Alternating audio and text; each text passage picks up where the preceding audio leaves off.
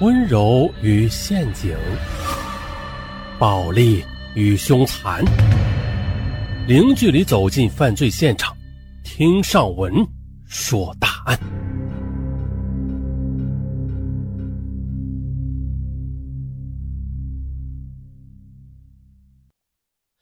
香港的八十年代啊，从某种意义上来说，是被层出不穷的恶性杀人事件阴影所笼罩的黑暗年代。在那个年代的香港啊，有很多奇案，比如宝马山双尸案、雨夜屠夫案，还有八仙饭店灭门案、空姐溶尸案等等。这些案子作案动机很可怕，犯罪过程也很残忍。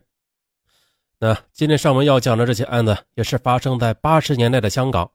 和其他的案子所不同的是，这起案子到现在也没有抓到凶手。而且呢，如果不是因为凶手的一时疏忽，受害者的尸体很可能到现在还没有被人发现。事情是这样的：位于铜锣湾告示大道的伊丽莎白大厦，对，是伊丽莎白，不是伊丽莎白。这个伊丽莎白大厦呀，是当时区内比较有名的高级商住大厦，在住宅屋的窗外会有专门种植花草的花槽。而问题就出现在这花槽上。一九八四年三月，家住伊丽莎白大厦二十六楼 A 三室的林氏夫妇连续几天都觉得这屋子里有股异味那种异味啊，是一种什么东西腐烂的臭味啊，让人觉得想要呕吐。不过因为屋子朝海嘛，这林氏夫妇一度的以为是海风吹来的臭味可是过了几天，那股臭味不仅没有消散呐，而且是越来越浓烈了。这家里怎么清扫啊？那股异味也是一直挥之不去。直到三月三十日，林先生偶然发现，这异味的源头原来是窗外的花草。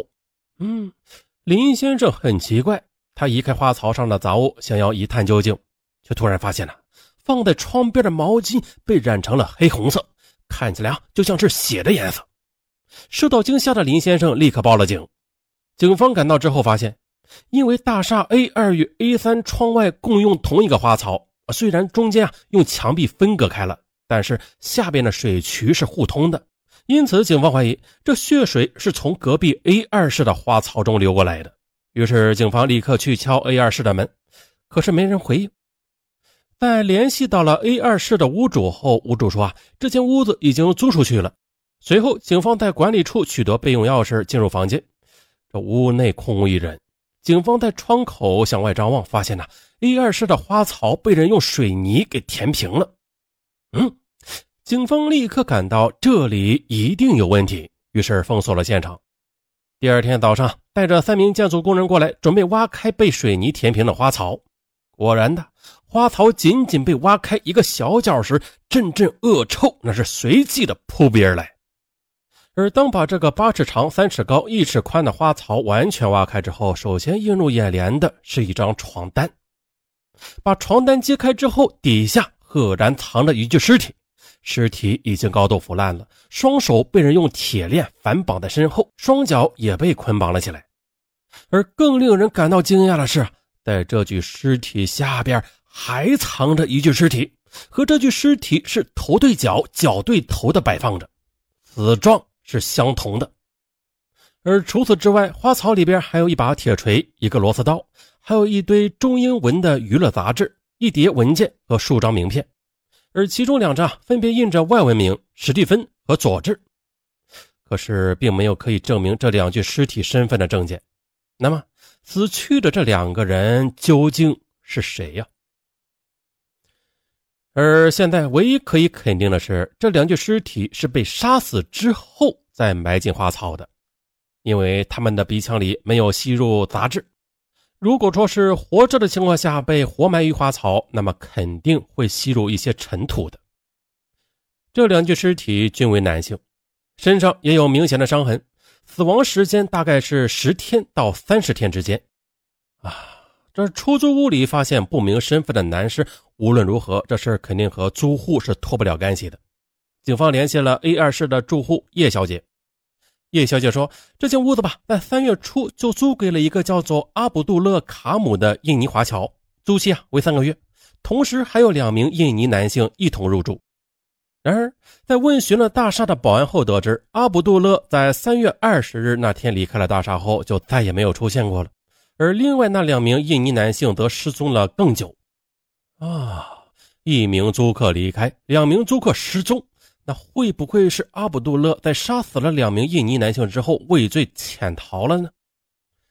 在接下来的尸检报告中，这两名被害者虽然已经是面目全非了，但还可以肯定啊是亚洲人。同时，颈部有被勒的痕迹，这胃里含有安眠药的成分。警方推断，两人是被灌药之后再活活勒死的。而这花草里的铁锤与螺丝刀啊，也并非是凶器。还有就是的，其中一个死者的口中还有四根钥匙，其中就有打开绑住他们手脚铁链的那一把。当警方在走访周围住户的时候，又发现了有人曾经在三月十一日听到 A 二室传出过争吵声，有男生呼叫过救命，随后还有一名女子用本地口音高声的喊道：“不要这样啊，不要这样！”还有住户在三月十五日左右啊，曾经多次的听到楼上有敲啄声。也有住户目睹过一男一女用电梯运水泥等物品上楼，啊，根据这些住户的说法，警方推断了这两名死者约于三月十五日左右遇害的。这一切调查的都很顺利，啊，事情啊又有了新的转折点。根据花槽内的名片，警方从入境处调查得知，这两张名片的主人是新加坡百万金庄的少东家，三十二岁的谢顺发和二十八岁的谢顺成。他们是在二月二十八日入境后下榻于尖沙咀的地苑酒店，从三月二日开始失踪。啊，两人的行李一直留于酒店的房间内的。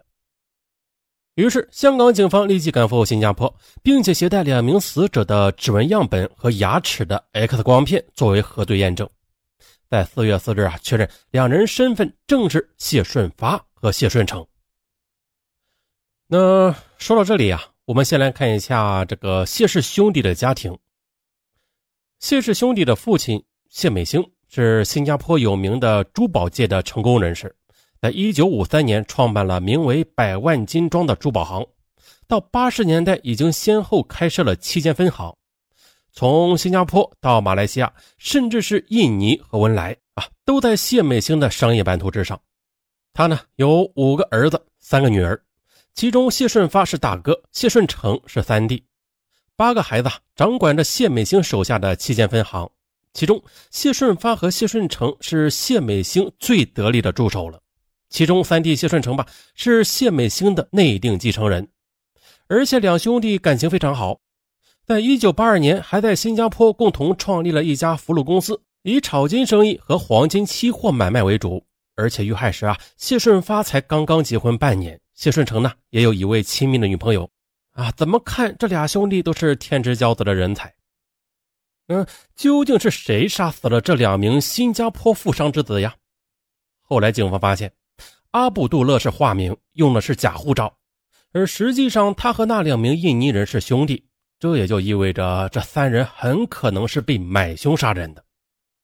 但是啊，三个犯罪嫌疑人从此就人间蒸发，再也找不到了。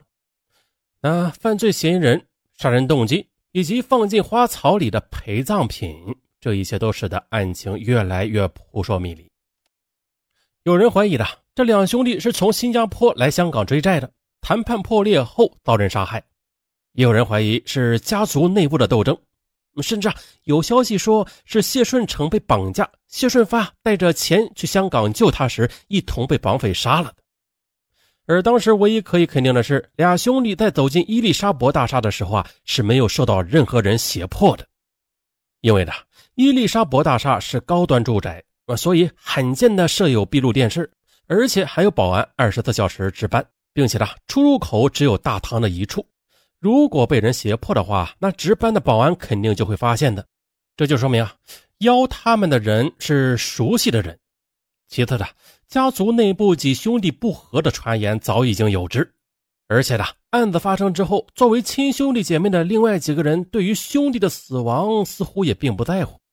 可诡异的是啊，死者先是兄弟的一个弟媳，后来在家中吞药自杀了。而这位弟媳生前对“四”这个字儿是情有独钟的，车牌号、门牌号等等都是“四”。再联想到死者口中含的四把钥匙，让人觉得这似乎有某种关联。然而呢，尽管警方拼尽全力，花草双尸案三十六年来仍然未破解，真凶至今没有找到。而最让人感到离奇的是啊，为啥凶手要在死者口中放四把钥匙啊？其中一把是铁链钥匙，能理解。那其他三把呢？让人猜不透。总之吧，这件案子渐渐的就成为了悬案。住在伊丽莎白大厦的住户换了一批又一批，这件事也很少有人再被提起了。咱们话再说回来啊，最令人觉得毛骨悚然的是啊，如果犯罪嫌疑人用水泥在封盖花槽时完全填满，没有遗漏，那么。血水也不会顺着水槽流到林先生家，而且花槽是设立在窗外的，就算有尸臭味传出来，也会被风吹散。啊，如果是这样的话，林氏兄弟是不是会永远的消失在这个不起眼的花槽里呢？好了，一起悬案就这么多了，一集讲完了啊，希望各位听友喜欢。嗯，别忘了点赞、留言、转发、加打 call 啊，这个打 call 呀，每天都可以打。各位听友，不要偷懒。上文感谢大家，拜拜。